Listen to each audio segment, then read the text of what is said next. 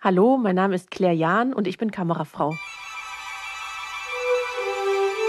Meine Lieblingsszene. Ein Podcast vom Fachmagazin Film und TV Kamera. Präsentiert von Xinegear. Professional Tools for Filmmakers.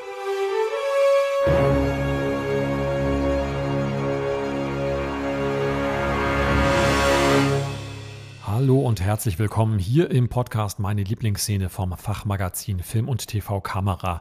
Ich bin Timo Landsiedel und in dieser Podcast-Reihe spreche ich mit BildgestalterInnen über eine ihrer Lieblingsszenen aus der Filmgeschichte.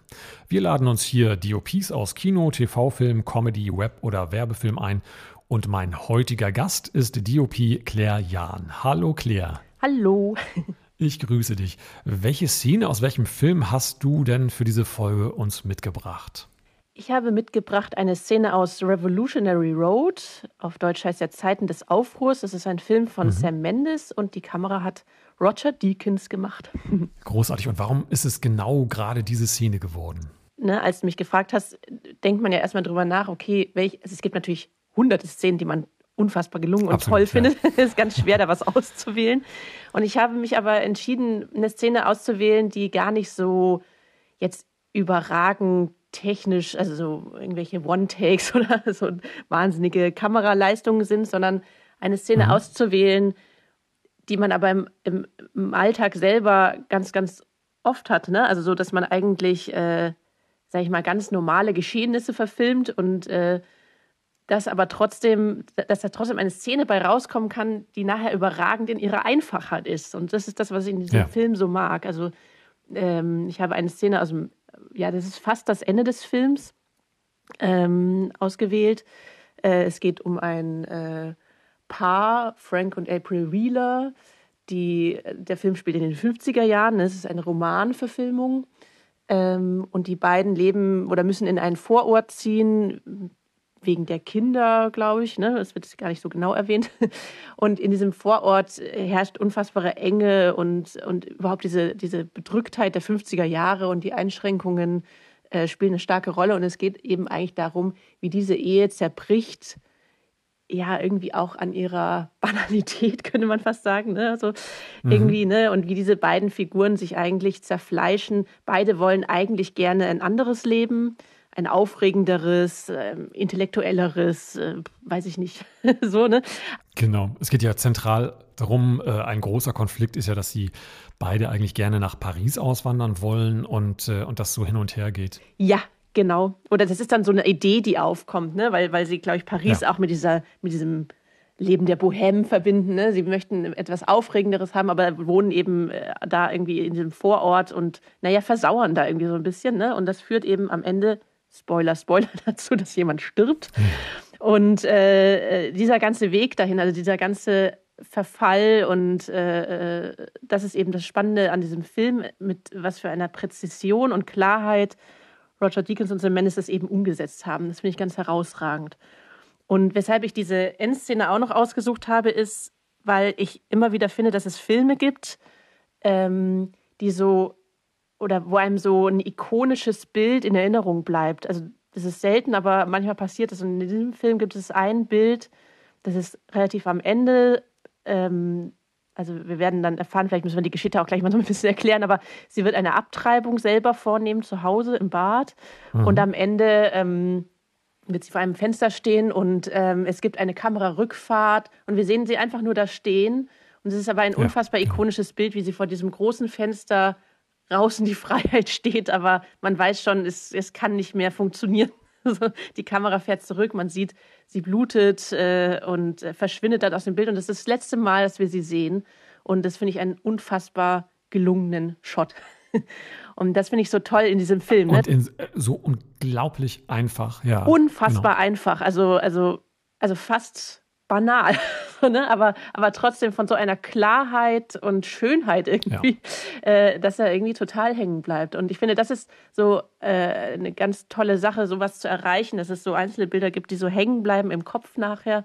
Ähm, obwohl eigentlich gar nicht, man das Gefühl hat, es gar nicht viel passiert visuell eigentlich, aber es stimmt natürlich nicht.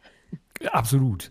Äh, die, diese Einfachheit, äh, gerade über diese Sequenz hinweg, die beginnt Ähm, so etwa ganz grob, äh, so nach anderthalb Stunden, mhm. ähm, äh, einer Stunde 36 etwa.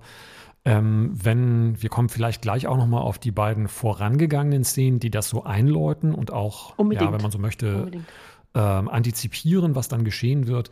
Äh, und der Zuschauer, die Zuschauerin eigentlich auch sehr genau weiß, was dann äh, geschehen wird.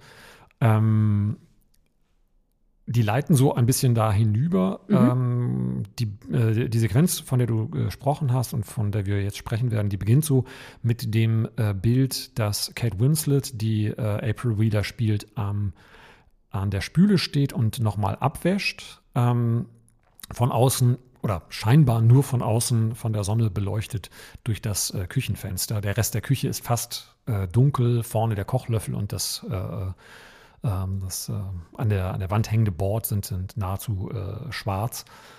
Ähm, genau. Wie geht es von da ab dann weiter? Die, äh, es ist eine Szene, die, oder die, die Sequenz ist in sehr klare Szenen, in sehr, sehr, sehr bedächtig aufgelöste Szenen ähm, äh, umgesetzt. Genau. Also wie du schon sagst, ich glaube, die zwei Szenen, die davor liegen, spielen eine im also immense Rolle, warum diese Szene dann auch so ist, wie sie ist. Also man muss das so ein bisschen im Zusammenhang betrachten, glaube ich. Ne? Ähm, diese Szene, also von der Mann verlässt das Haus, ne, bis sie, und sie fängt dann an, so in sehr klaren Bildern, so, naja, so die letzten Vorbereitungen irgendwie noch zu treffen. Ne? Sie wäscht ab, sie ruft äh, ihre Freundin an, wo die Kinder äh, sind und ja, es ist wie so ein Abschiedstelefonat.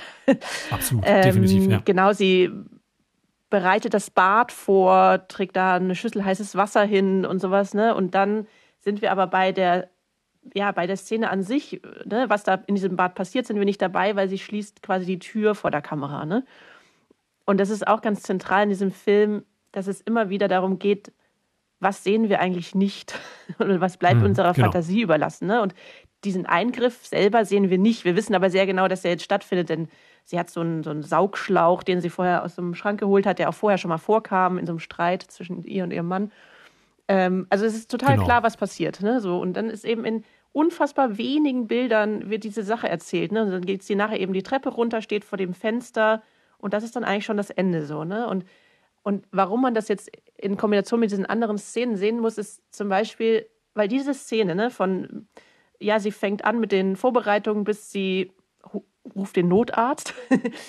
die ist fast sechs Minuten lang und hat aber nur 13 Einstellungen. Also daran sieht man schon so, das ist unfassbar langsam und wenig geschnitten erzählt. Ne? So. Mhm, und ja. das funktioniert nur so unfassbar gut, weil es davor quasi zwei Szenen gibt, die das so einleiten. Ne?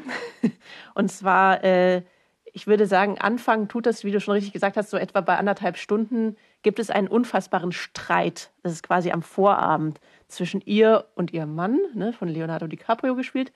Ähm, und das ist auch äh, der Moment, wo die Kamera, die sonst ansonsten sehr statisch auf dem Dolly oder auf Stativen ist, ne, zu einer Handkamera genau. wechselt. Also es wird sehr intensiv zwischen den beiden.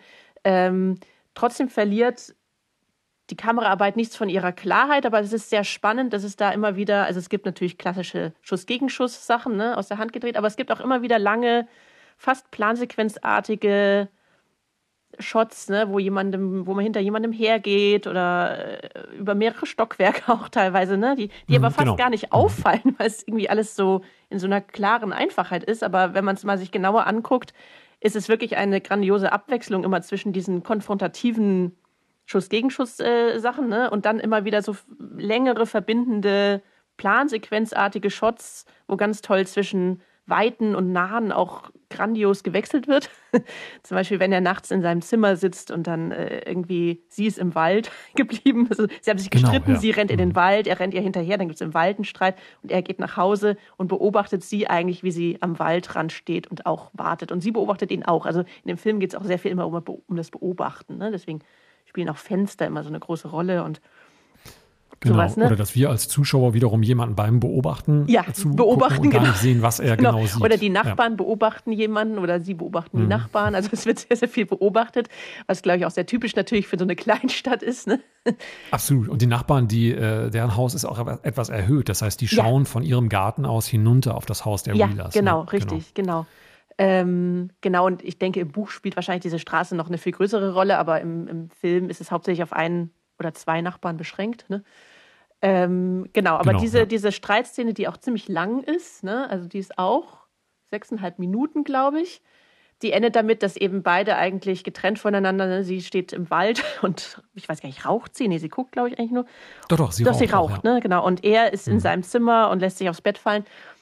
Und ich würde mal sagen, die ist sehr bewegt und sehr durch die Handkamera sehr ja, unruhiger, als der Film sonst eigentlich ist, ne? Und hat ein unfassbares Tempo. Leonardo DiCaprios Rolle des Frank Wheeler, die äh, ist ja schon relativ früh eingeführt darüber, dass er durchaus mal die, ähm, die Kontenance verliert, wenn man es sehr freundlich ausdrücken möchte. Mhm. Denn in einer der ersten Szenen sehen wir bei einem Streit an der Straße ihn fast äh, zuschlagen. Ja, ja. Und äh, auch in dieser Szene allerdings, da war er noch eher in einer auch überheblichen, äh, überlegeren äh, oder als überlegen gelesenen Position in dieser Szene, die du jetzt gerade als mhm. die Streitszene ähm, beschrieben hast, ist es inhaltlich zumindest so, er hat am Anfang ihr, äh, seiner Frau, gespielt von Kate Winslet, ähm, gestanden, dass er fremdgegangen ist und hatte eigentlich eine ganz andere Reaktion erwartet, nämlich dass sie äh, verletzt, traurig ist und sie ihm eigentlich sagt, dass sie ihn ohnehin nicht mehr liebt und äh, sie das gar nicht irgendwie interessiert. Mhm.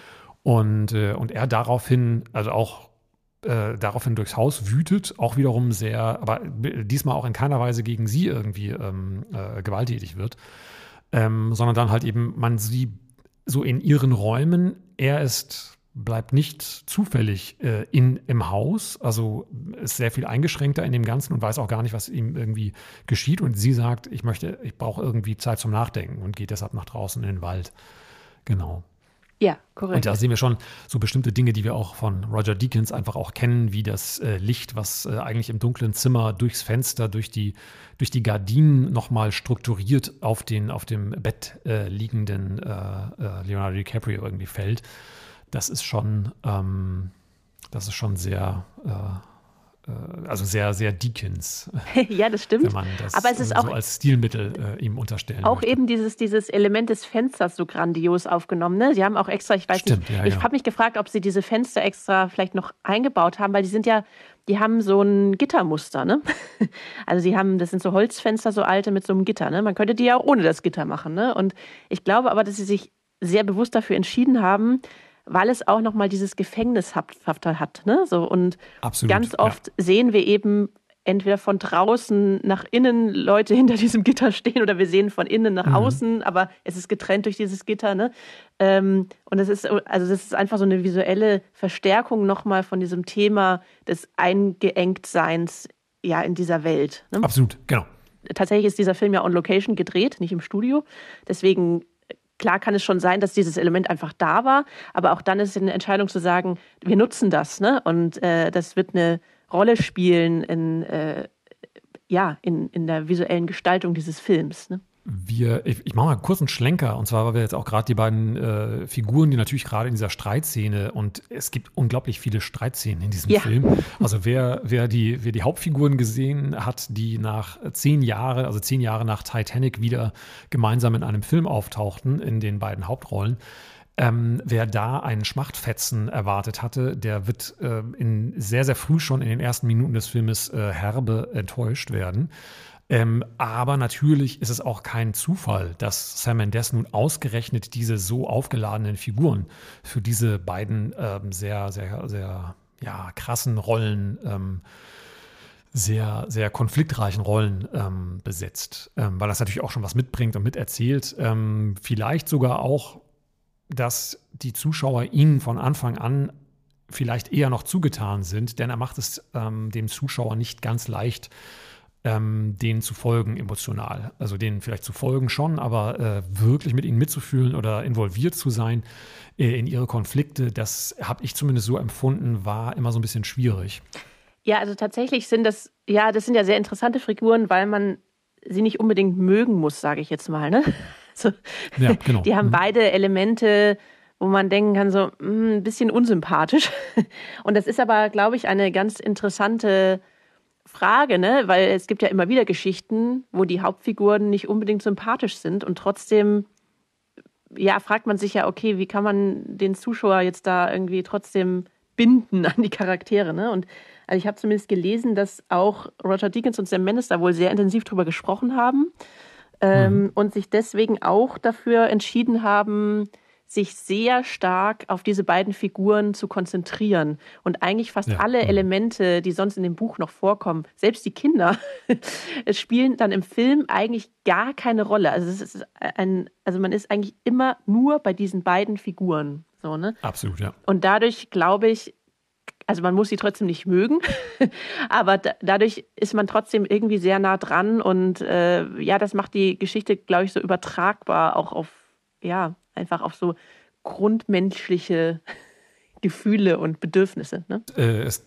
kommt dann ja auch erst nach so einer halben Stunde, obwohl die durchaus auch vorher schon äh, relevant sind in der, in der, im Gespräch, äh, kommt dann das Pärchen, das Nachbarspärchen, gespielt von Catherine Hahn und David Harbour, ähm, kommt dann mit dazu, ähm, Shep und Ellie ähm, die ja dann ja so ein bisschen dieses, weil die sind deutlich sympathischer, äh, äh, auch natürlich einfacher für Nebenfiguren äh, da so äh, ein bisschen etwas, etwas Lebendigeres irgendwie mit reinzubringen, aber die ja so ein bisschen auch so den Spiegel den beiden dann vorhalten. Ähm, sowohl auf der tatsächlich textlichen Ebene als auch natürlich, ähm, der, dass man so ein bisschen über sie zu den beiden, äh, zu Frank und April ein bisschen hinzufindet oder hinfindet. Ähm, hatte ich zumindest so das Gefühl. Ähm, und natürlich ist es gerade für diese Szene, um dazu der Szene, deshalb war mir das gerade so wichtig mit den Figuren, ähm, um zu der Szene zurückzufinden, in dem Streit, weil mhm. da sind wir ja tief in den Konflikten, die zu diesem Zeitpunkt auch schon gar nicht mehr wirklich auflösbar sind. Ja, ja.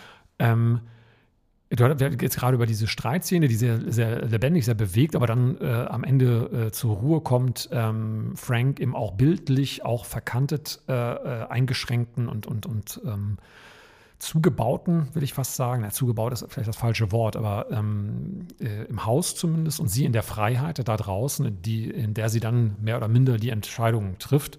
Das ist visuell so ein bisschen sehr in the face, als sie am Baum steht und dann ja. gibt es euch so eine leichte Zufahrt und sie guckt so auf. Mhm, mh. Das ist so sehr äh, ich möchte fast sagen, äh, so superheldenmäßig. Ähm, die Kamera fährt auf das Gesicht zu. Ja, das ist keine Zufahrt, es ist so eine, so eine Rumpfahrt, ne? so eine Viertelfahrt quasi. Ne? Sie ist erst genau, so seitlich, ja. genau. Also das wird jetzt nicht näher unbedingt, ne? aber, aber wir kommen eben frontal vor sie. Ne? Ja, ja, es ist der Moment der Entscheidung, würde ich auch so sehen. Genau. genau. Aber was jetzt dann eben so grandios ist, ne, jetzt ist dieser ganze Streit irgendwie, ne, dieses, äh, die Hitze des Streits ist vorbei, es ist der nächste Morgen. Und genau. was machen sie jetzt? Sie steigen nicht sofort mit dem Morgen ein, sondern sie haben drei Bilder, die das Haus ja. in totalen Leer zeigen. Also wie so Establishing-Shots für der nächste Morgen quasi, ne? die Sonne scheint rein, aber es ist irgendwie niemand da. Das ist so eine Leere in diesem Haus. Und das finde ich zum Beispiel auch eine sehr interessante Entscheidung. Ne? Ähm, also es wird ja oft also, bei, also wenn ich auflöse in Filmen und sowas, wird oft über diese, diese Establishing-Shots nachgedacht oder so mhm. Trenner ohne Schauspieler quasi, ne? Und ich finde die an der Stelle sehr interessant, ne? Weil die so, das ist auch der Moment, wo die Kamera wieder statisch ist. Also die Hitze dieser Handkamera des Streits ist weg. Wir sind wieder in der gleichen Statik. Und für mich hatte das wie so ein Gefühl, ja, die Chance ist jetzt endgültig vorbei. Absolut, also, ja. so, ne, wir sind äh, wir sind in der Statik dieser, dieser wie in so einer Einrichtungsbroschüre, diese Mäuschen angelangt. Genau, es, ist, ne? es ist auch aufgeräumt. Es ist super äh, aufgeräumt. Absolut, ja. Es sieht wirklich aus wie in so einem IKEA-Katalog. Und dann geht das eigentlich weiter, also IKEA-Katalog der 50er. Dann geht es weiter. Sie hatte Frühstück gemacht für ihn, also sie ist anscheinend schon länger wach. Ne? Er kommt dazu. Wir sehen auch zuerst ihn, wie er durch die, wie er die Treppe runterkommt und durch die Tür in Wohn- und Küche, Wohnzimmer, Küche genau, kommt. Genau, wir sind bei ihm, wir erfahren das mit ihm, genau. Wir wir wundern uns eigentlich genauso wie er, dass sie ihn plötzlich fragt, was, wie er sein Ei essen möchte und sowas. Ne? Äh, und diese ganze Szene, die dann kommt, ist unfassbar unwirklich. Und das hat auch was mit der Kamera zu tun. Weil, äh, also natürlich ist die Szene an sich absurd schon, ne? nach diesem heftigen Streit, den sie hatten, wo man denkt, so, ja, trennt man sich jetzt oder, also, ne, war es das, hat man so das Gefühl, ne?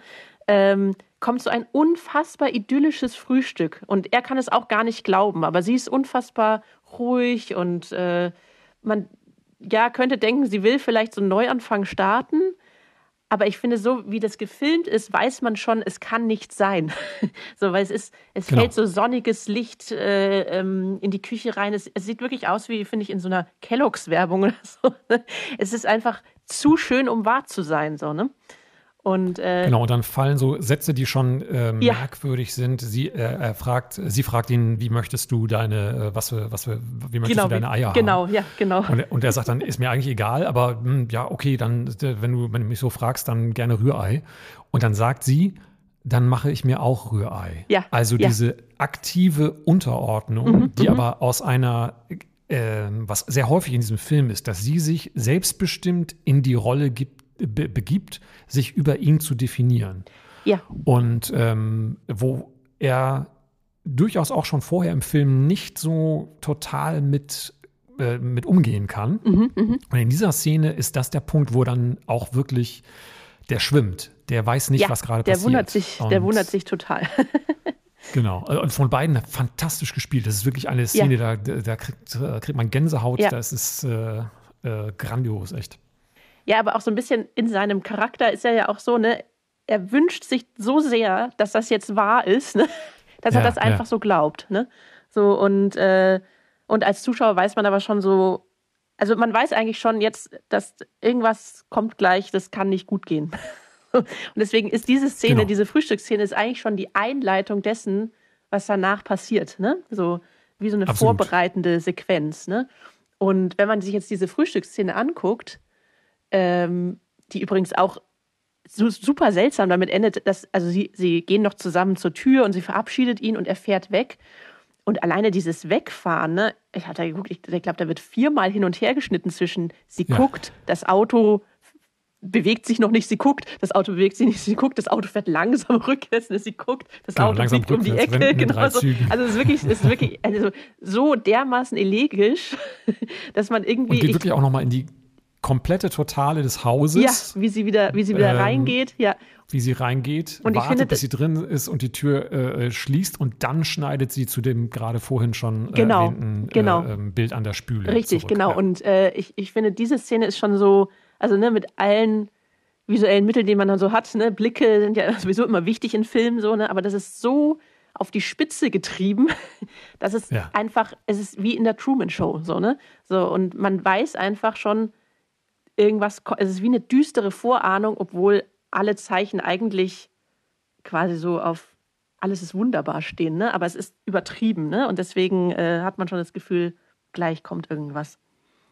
Es quält. Es ist wirklich ja. eine, eigentlich eine Szene, die da, da ist, um alle Beteiligten zu quälen. Ja, und ja genau. Ist, ähm, wer, also äh, das ist immer so, wenn man so über, über, Szenen oder Filme spricht, irgendwie ist es immer, äh, klingt es immer, als sei es keine gute Werbung für den Film. Aber es ist gerade in dieser Schlusssequenz eine großartige Werbung. Also man sollte, ja, das sollte man mhm. äh, bis zu diesem Zeitpunkt durchgehalten haben, weil es wirklich einfach äh, handwerklich, künstlerisch natürlich äh, von wirklich allen Beteiligten. Und Roger Deakins ist ja dafür bekannt, dass er äh, sehr gerne äh, gerade die anderen beteiligten Gewerke mit, äh, mit reinnimmt. Und sowohl der Schnitt ist hier großartig und äh, läuft gerade zum Ende des, des Films mhm. zu Höchstform auf von Tarek Anwar. Ähm, und über den gesamten Film sind äh, Szenenbild und äh, Ausstattung gerade für diese Eisenhower-Ära einfach fantastisch. Und man hat nicht das Gefühl, dass irgendwo was äh, hier hinten runterfällt oder so. Das ist schon, das ist schon wirklich, äh, äh, wirklich toll. Eine direkte Frage hätte ich noch. Warum ist das erzählerisch so effektiv umgesetzt? Also äh, wie, wie er diese, diese Effizienz, diese erzählerische Effizienz im Bild hinkriegt? Nee, ich glaube, also was man zum Beispiel auch sagen muss, ist allein die, die, die Wahl der, der, der Kamerabewegung. Ne? Also wir wechseln von der Streitszene Handkamera auf diese Frühstücksszene, die sehr statisch ist. Also es ist kaum mhm, Bewegung genau. drin. Und dann in dieser, ich nenne es mal Abtreibungsszene, haben wir sehr viele so ganz subtile, leichte Zufahrten. Ne? So. Und das ist zum Beispiel auch so, so ein Stilmittel, das ich sehr mag. Das ist ganz subtil, also man merkt es kaum, aber es führt uns so ein bisschen also es gibt auch Wegfahrten, ähm, aber es führt uns ein bisschen subtil an die Figuren ran und dann eben aber auch wieder weg von ihnen so, ne? Und das endet eben in diesem Höhepunkt, ne, wie sie vor dem Fenster steht und man durch das Wegfahren der Kamera noch diesen Blutfleck auf dem Rock sieht irgendwie, ne?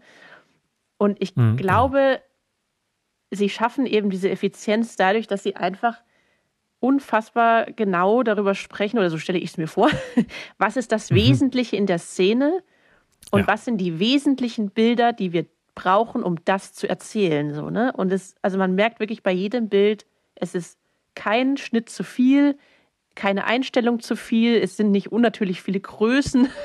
Irgendwie, wir wechseln nicht ständig von zwischen amerikanisch und nah und halbnah und ganz nah und was weiß ich was, sondern es ist wirklich mit sehr viel Bedacht überlegt worden, wie können wir die Geschichte möglichst einfach, aber effektvoll umsetzen. Ne? Und das ist hier so grandios Absolut, ja. gelungen, finde ich.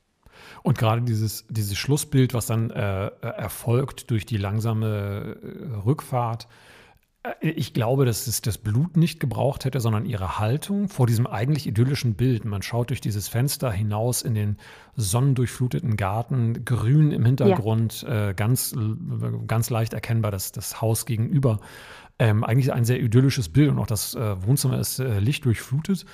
Ähm, wobei das schon ein bisschen eingeschränkt ist. Äh, da hat er, da haben sie auf jeden Fall was gemacht, damit es äh, nicht das ganze Wohnzimmer so, so äh, komplett erleuchtet ist.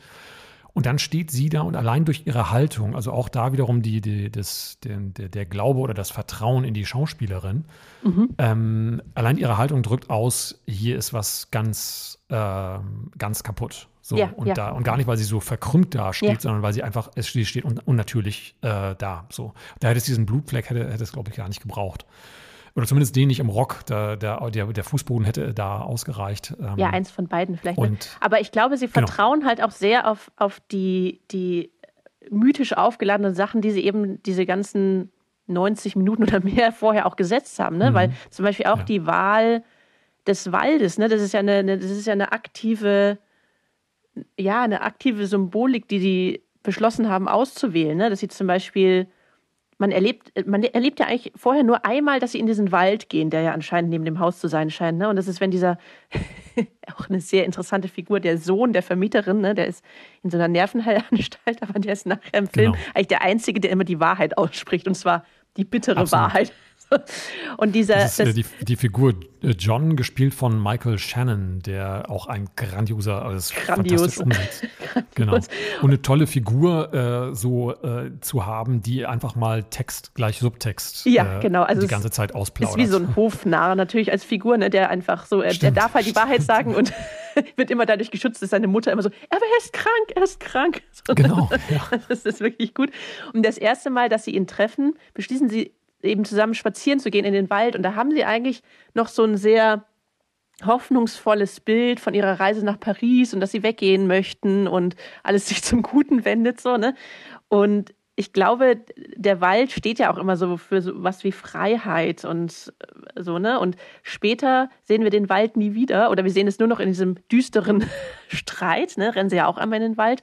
Und jetzt steht sie vor dem Fenster und kann gar nicht mehr in den Wald, ne? Weil er quasi so vergittert genau. dahinter ist, ne? Also es ist eine unfassbare Symbolik auch so in diesen Details. Und ich glaube, weil sie so viel Wert auf diese ganzen Details auch legen, ähm, funktioniert es am Ende so simpel. Äh, bevor wir mit der Folge leider schon zum Ende kommen müssen, möchte ich auch dich, liebe Claire, fragen, was denn momentan dein Arbeitsschwerpunkt ist, was so Projekte sind, die du gerade äh, fertig gemacht hast, was äh, Dinge sind, die vielleicht noch kommen. Ähm, also ich arbeite in letzter Zeit eigentlich viel so, so, also hauptsächlich an szenischen Projekten. Das ist eine Mischung aus 90 Minuten fürs Fernsehen und Serien für Streamer irgendwie. Aber ich finde es eigentlich so eine ganz gute Mischung und ab und an mal eine kleine Werbung, aber selten.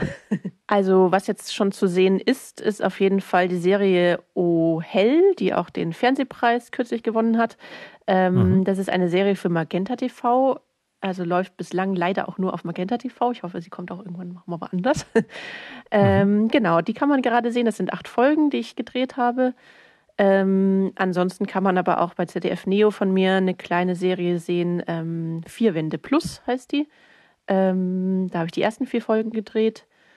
Äh, die anderen Sachen sind alle noch in der Postproduktion. Gibt es denn ein aktuelles Projekt, was jetzt gerade online ist und äh, vor kurzem gelaufen ist? Also der nächste Film, der von mir ausgestrahlt wird, ist der dritte Teil von einer Reihe, die Extraklasse heißt. Das ist für mhm. ähm, das ZDF und die wird, äh, soweit ich weiß, am 12. Dezember ausgestrahlt.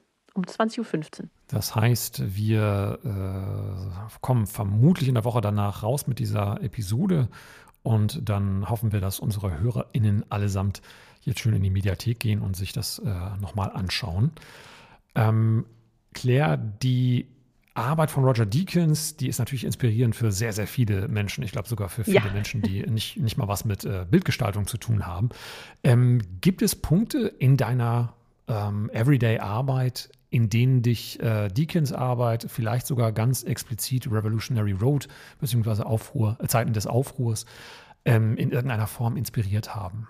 Ja, total. Also ich, ich finde Roger Deakins so toll, weil er eigentlich einen ähnlichen Ansatz wie ich vertritt, und zwar, dass man für jeden Film versucht, ein einzigartiges, eigenes visuelles Konzept zu entwickeln. Ne? Und dass man eben nicht versucht, seinen eigenen Stil auf alles, was man macht, so aufzudrücken. Und genau, ja. äh, das ist ja auch sein Markenzeichen. Ne? Also das, seine Filme sind sehr unterschiedlich auch. Und das finde ich eben genau die richtige Herangehensweise, weil jeder Film ja irgendwie für sich steht, auch ein Eigenleben hat irgendwie. Ne? Ähm, also das ist schon mal was, was mich sehr äh, beeinflusst. Und ich mag auch selber persönlich diese, diese klare Einfachheit. Ne? Also natürlich macht es mir auch Spaß, tolle, effektvolle Szenen zu drehen, irgendwelche, weiß ich nicht, Plansequenzen oder sowas, ne? Oder, oder mhm, tolle genau. Kamerasachen. Aber ich, ich, also man muss ja trotzdem sagen, im deutschen Fernsehen oder sowas, ne, es, es geht ja trotzdem darum, eine Geschichte zu erzählen. Und die finde ich, muss auch Raum lassen für die Schauspieler und für die Geschichte an sich. Und die muss eigentlich, muss die Kamera da manchmal auch versuchen, einfach zurückzutreten und im Hintergrund zu bleiben und die Geschichte zu unterstützen. So, ne? Und das finde ich, kann Roger Deakins einfach so meisterhaft und das ist in diesem Film auch so meisterhaft äh, umgesetzt, dass man dann eben sagt, nee, die Kamera in dieser Szene ist jetzt vielleicht nicht das Wichtigste, aber die supportet alles, was drumherum stattfindet, so, ne? Und mhm, die Kamera genau. kann auch manchmal im Vordergrund stehen, klar, keine Frage, so, ne? Aber, aber ich finde, man darf sich da eben nicht so, also man muss genau gucken, was für die Geschichte wichtig ist, ne? Und das ist das, was mich so beeindruckt bei ihm, dass er das immer so irgendwie so selbstlos kann. Herzlichen Dank, liebe Claire, dass du uns äh, diese Szene mitgebracht hast ja, aus diesem gerne. außergewöhnlichen Film. Das kann man auf jeden Fall sagen. Und ich freue mich sehr drauf, äh, in äh, nicht allzu ferner Zukunft äh, wieder mit dir über Filme zu fachsimpeln. Sehr gerne. Herzlichen Dank. Meine Lieblingsszene ist ein Podcast vom Fachmagazin Film und TV Kamera. Moderation und Produktion Timo Landsiedel. Musik Kevin MacLeod, The Curtain Rises. Wir bedanken uns herzlich für die Unterstützung bei unserem Sponsoren Xenegear. Professionelle Ausrüstung und Schulungen für Profi-Filmemacher. Mehr Informationen und die begleitende Reihe im Heft finden Sie unter film- und tvkamera.de. Wollen Sie keine Folge mehr verpassen? Dann abonnieren Sie den Podcast auf film- und tvkamera.de slash podcast.